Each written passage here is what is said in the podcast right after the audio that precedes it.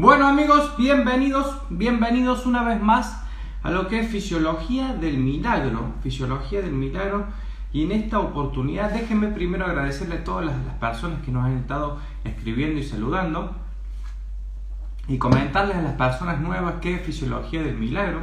Fisiología del Milagro vamos a estar compartiendo todas las semanas un vivo donde vamos a estar compartiendo un estudio científico sobre quiropraxia. Ahora eh, van a ver por qué estoy poniendo esta cara, porque este estudio específico que voy a estar compartiendo hoy no lo hicieron para quiropraxia, pero tiene una relación directa con lo que nosotros hacemos. ¿sí? Vamos a estar compartiendo lo que es fisiología del milagro, un estudio científico que avale los resultados que muchas veces nosotros vemos en las consultas pero por no tener la información adecuada no trazamos una asociación entre el resultado que producimos y em, la explicación o, la, fisiología del resultado que encontramos o que tenemos. Así que desde el Club Quiropráctico queremos compartir todos los estudios científicos que existan para que ustedes también puedan compartirlos con sus pacientes, con sus colegas y nutrirnos todo de información de calidad que es eh, lo que necesitamos porque hay mucha información en internet que no es la adecuada lamentablemente y muchos de los pacientes que nosotros nos llegan consumen esa información y si nosotros no tenemos por ahí el hábito de crear información de calidad y orientar a estudios científicos a esta información o compartir con eh, estos estudios científicos vamos a seguir teniendo mucha eh, desinformación en nuestros pacientes y, cuesta mucho por ahí trabajar y generar esa concientización en lo que es eh, los pacientes de cada uno de nosotros. Entonces, vamos a generar, vamos a hablar primero de un estudio científico que lo tengo acá anotado porque si yo en la Universidad de El Cairo. En la Universidad de Cairo se realizó este estudio científico y está hecho, está hecho por Ibrahim Mustafa, ¿sí? que es de la Facultad de la Ciencia de Salud de la Universidad del Cairo. Este estudio científico habla básicamente de lo que, lo que estaban buscando ellos si había una conexión directa entre la rectificación cervical y la antepulsión de la cabeza. Ellos le, llaman una, un desfasaje en el plano sagital de la, de la columna cervical y la integración somatosensorial o la integración o, la percepción del entorno que nosotros tenemos si había una relación en la velocidad de conducción, básicamente. Y para eso se hizo un estudio controlado y aleatorizado sobre los efectos de la configuración sagital de la, eh, como les decía recién, de la zona de cabeza y cuello. ¿Estamos? Entonces, lo que buscaba esta persona se hizo en un grupo de 80 participantes ¿sí? que buscaron pacientes asintomáticos, pacientes asintomáticos que tengan rectificación cervical, la medían ahí en el, estudio científico cuentan cómo la medían y medían la, no, solo la, no solo la rectificación sino la antepulsión. Hola, hola, ahí saludamos a Pau. No solo medían la rectificación sino la antepulsión de C2 a C7. ¿sí? Y, un grupo, eran 80 participantes, a la mitad de ellos le hicieron una reducción con una, mm, con una órtesis, ¿sí? con una órtesis durante 10 semanas, tres veces por semana le hacían la estimulación para intentar recuperar la curvatura y recuperar la posición sagital de esa, mm, de esa curvatura cervical y a otros le hicieron, que era el grupo placebo, le hicieron eh, una estimulación con toallas, ahí lo explica también, como enrolladas, le hacían como estimulación sobre la zona cervical, intentando reducir la, antepulsión y la reducción y la mm, rectificación cervical. ¿Qué sucedió con esto? ¿Qué sucedió con esto? Los tiempos que medían eran de la conducción sensoro, eh, em, somatosensorial central, que es la latencia, o sea, ¿qué quiere decir? La velocidad de conducción de los, siguientes potenciales de, de, acción. Acá me los anoté para no olvidarlos. ¿sí? N13 y N20 ¿sí? Para, para la zona espinal N13, P14 del tronco encefálico, N20 de la zona parietal y P27 y frontal N30. Esos son los potenciales, después los podemos investigar para saber un poco más a profundidad, pero básicamente son las zonas que estimularon de una forma siempre consistente, de una forma consistente, para medir la velocidad de conducción de estos pacientes. ¿Sí?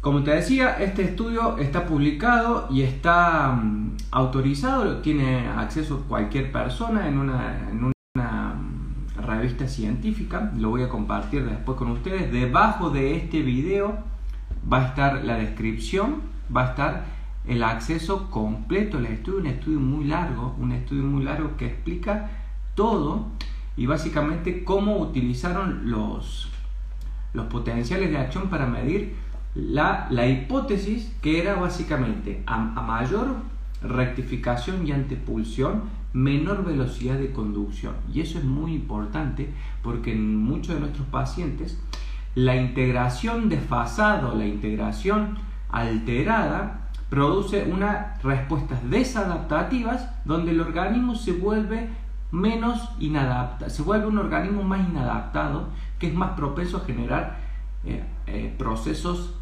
de, enfermedad básicamente o alteración en la recuperación de procesos de salud. ¿sí? Entonces, lo que estaban midiendo era eso, traslación anterior, rectificación y los potenciales de acciones de lo que te acabo de mencionar. ¿sí? Entonces buscaban a través de un collar y de una órtesis mejorar la, zona cervical, ahí explica cómo, y también mejorar lo que es la curvatura. Entonces, ¿qué descubrieron? Algunos de los resultados, de los resultados que adquirieron en esta Universidad del Cairo. Antes de mencionar eso, déjenme recordarles que a las personas que nos escriben siempre, recuerden que tenemos el programa radiología patológica, me acordé acá porque de los cambios radiológicos, radiología patológica para quiroprácticos, que si nos escriben nosotros tenemos un acceso especial donde tienen directamente el 50% de descuento en el programa de radiología patológica para quiroprácticos. Nos tienen que escribir, nosotros les enviamos el link y directamente tienen un 50% de descuento en lo que es eh, el, el nuevo programa nuestro Radiología Patológica. Para los que nos preguntan cuándo vamos a hacer la apertura del ABC de un ajuste quiropráctico, está programada esta apertura para recién en marzo, mientras tanto, el programa Patología Radiología Patológica para Quiropráctico pueden acceder en cualquier momento, pero si quieren el 50% de descuento nos tienen que escribir para nosotros hacerles llegar el link, ¿sí? Entonces, vamos a compartir, veo que hay gente nueva, vamos a compartir los resultados de este estudio que se hizo en la Universidad del Cairo por Ibrahim Mustafa, que eh, básicamente agarraron a 30 personas que tenían rectificación y antepulsión de cabeza y querían medir la velocidad de, conducción, la, conducción somatosensorial central. ¿Sí? ¿Qué encontraron? Cambios neuroplásticos en varios niveles del sistema somatosensorial. Había cambios plásticos. ¿Qué quiere decir? Que había modificaciones estructurales neurológicas una vez que se redujo la curvatura y la antepulsión de cabeza o la alteración en el plano sagital, como le mencioné. Alteraciones en la velocidad de conducción tanto de impulsos aferentes como deferentes. Imagínense una persona que tiene poca coordinación o una persona que hace un, deporte de alto rendimiento. Lo importante que es la, la coordinación y la ubicación temporoespacial de la persona y la velocidad que necesita para generar ciertos em, reflejos específicos del, deporte que tienen y cómo una simple rectificación puede disminuir la velocidad de conducción y eso puede marcar la diferencia entre ganar o perder, obviamente.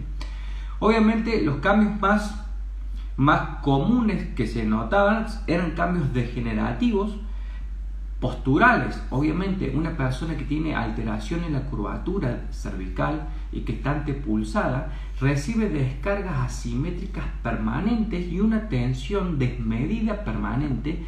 Por lo tanto, esos mecanorreceptores y esas estructuras aceleran sus procesos degenerativos.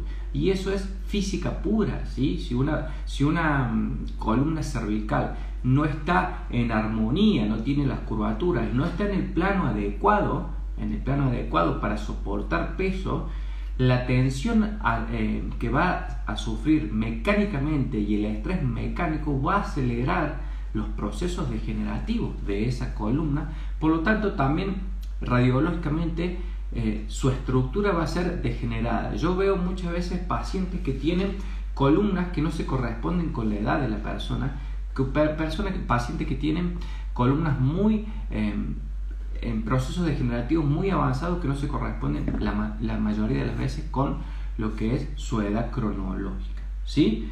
Eso eh, ya, lo, ya lo vimos. Acá hay una, acá hay una, mm, uno de los resultados. Básicamente lo que, lo que lo voy a leer porque está, eh, está, puede ser confuso. El exoplasma neural, básicamente la parte que recubre el la, neurona, tiene propiedades tixotrópicas. ¿Qué quiere decir? Que a falta de movimiento se hace más viscosa. ¿sí? Se hace más viscosa. A falta de movimiento se hace mucho más viscosa. Por lo tanto, reduce la velocidad de conducción de los impulsos neurológicos de la zona y, obviamente ralentiza todo lo que es el transporte y la integración somatosensorial o la integración de cualquier área del sistema nervioso, tanto cortical como subcortical. Por eso, por eso si tenemos, eh, no se vuelvo a decir lo mismo, algunos deportistas cuya cuyo reflejo, movimiento específico del deporte, ya lo tienen integrado, está alojado y está impreso en el subconsciente, en, el, en el, cerebelo, donde ya es un, es un reflejo condicionado, un reflejo, también se va a ver afectado porque la velocidad para desencadenar ese reflejo también va a, estar disminuida porque el estímulo que es el, entorno, como transmite a una velocidad menor, también desencadena el reflejo de una, a una velocidad menor. Y eso puede afectar tanto a una persona mayor para poder eh, generar equilibrio a la hora de caminar a un deportista de alto rendimiento para poder desencadenar la programación que tiene de, gesto deportivo específico de, lo que está trabajando. ¿sí? El tejido nervioso, imagínense que mecánicamente la antepulsión y la rectificación genera eh, tensión en, la, en los capilares que reciben, que reciben aporte sanguíneo y la conducción necesita grandes aportes de oxígeno y de otros nutrientes, de otros nutrientes para facilitar la conducción.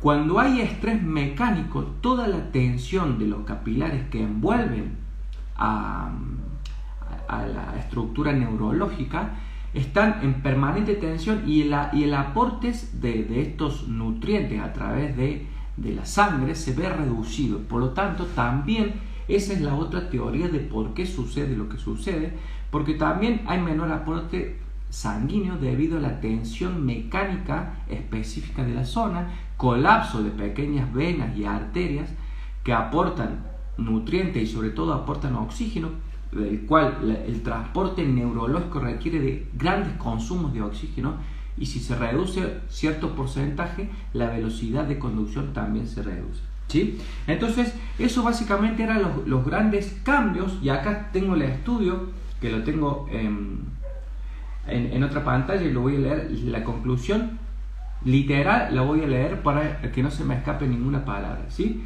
Escuchen esto, identificamos que una lordosis cervical reducida y una traslación anterior de la cabeza está asociada con, eh, con diferencias en la actividad neural en varias regiones, cortical y subcortical, lo que le he explicado recién, y del sistema somatosensorial, lo que le decía recién. La restauración de la alineación sagital, o sea, cuando la cabeza vuelve a, su, a su, línea en el plano sagital, y en términos de la lordosis cervical y traslación anterior de la cabeza, tiene una influencia directa en el tiempo de conducción central. ¿sí? Tiene una influencia directa en la conducción quiere decir eso? Que básicamente procesa una velocidad inferior, procesa la, la información, las personas que tienen las personas que tienen rectificación y antepulsión. ¿Y por qué me llamó mucho la atención? Si bien no es un estudio específico de quiropraxia, nosotros recibimos a diario muchísimas personas que tienen estas condiciones y también las personas, los quiroprácticos, eh, como yo, que realizamos control estructural, o sea, ¿qué quiere decir? Al finalizar el cuidado, realizamos un control de las placas iniciales. Voy a cerrar acá porque me confunde. Muchas veces, la mayoría de las veces, el 90% de las veces, se encuentra una reducción parcial de la antepulsión y una reducción parcial y hasta a veces total, me ha pasado, lo voy a dejar también el link que lo he compartido en Quiropraxia Tercero, de lo que es la lordosis cervical. Entonces, el paciente muchas veces manifiesta, y es muy común de escuchar, y cuando yo leí esto me, me hizo mucho sentido, cómo mejora el equilibrio, ya lo hablamos en otros vivos, cómo también mejora la claridad mental, y eso es, es muy común, cómo mejora la capacidad de concentración, ¿sí? Y eso tiene que ver directamente con estos, con estos estudios que nosotros al eliminar estas interferencias nerviosas empezamos a, hacer cambios estructurales, en realidad no lo hacemos nosotros, lo hace el cuerpo, una vez que tiene menos interferencia nerviosa, y empezamos a ver ciertos cambios que muchas veces, o hasta que escuchamos esto, este vivo, hasta que encontramos este estudio, no, no, no le encontramos una explicación a cambios que ni siquiera el paciente va a buscar muchas veces. El paciente generalmente el 90% viene por algún síntoma específico, lo empezamos a corregir y de repente piensa que, tiene, que puede estar en mayor tipo de concentración, mayor claridad mental, recupera su equilibrio, mejora la coordinación de su marcha, mejora, una, una paciente una vez me dijo, estoy jugando muy bien al tenis, me dijo una paciente. Y yo la verdad mm, no le, no le podía explicar muy bien por qué. Y me dice, porque estoy haciendo gestos que antes no me, no me salían o que en un momento me salieron y ahora sí. Y era, no, era un deportista profesional, sino que era un deportista amateur.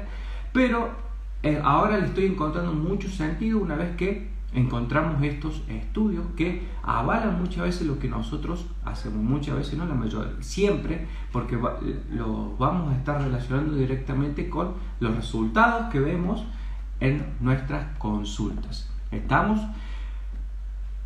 Gente, escríbanme si tienen algunas dudas específicas de algo que quieran compartir. Voy a dejar el link directamente debajo de este video, el link que los va a llevar a todo el estudio. Tiene más o menos 15 pasos del estudio, 15 pasos, es bastante eh, grande.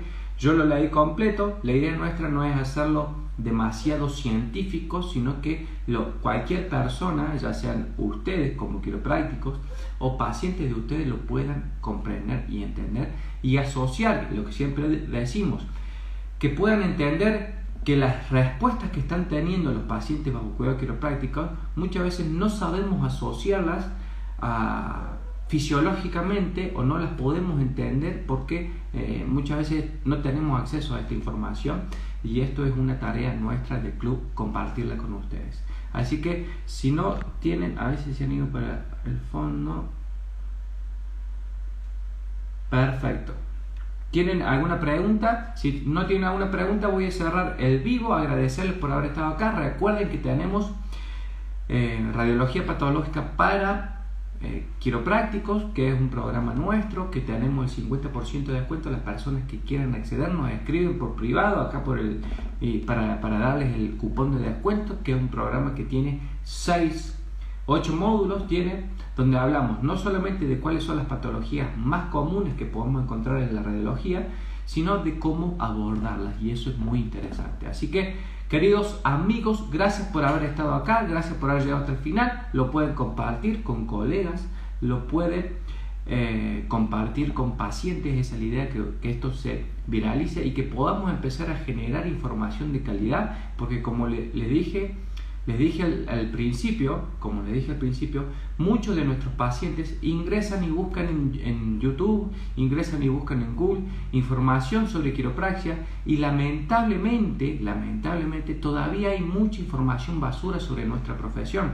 Y si nosotros no nos encargamos de generar un poco de contenido, de, de, información, vamos a seguir teniendo problemas, desconfianza eh, y bueno, conflictos por ahí porque no generamos no digitalizamos esta información, esta información no la inventé yo, está acá, se las voy a dejar a ustedes.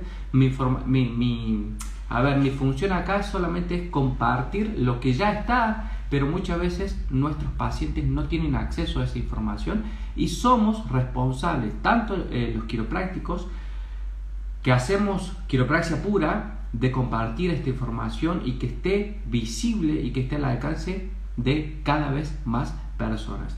Ahí agradecemos a toda la gente, a um, Galex Mendoza, a Pau, que siempre nos escriben ahí, muchos, Mauricio, saludamos. Gracias.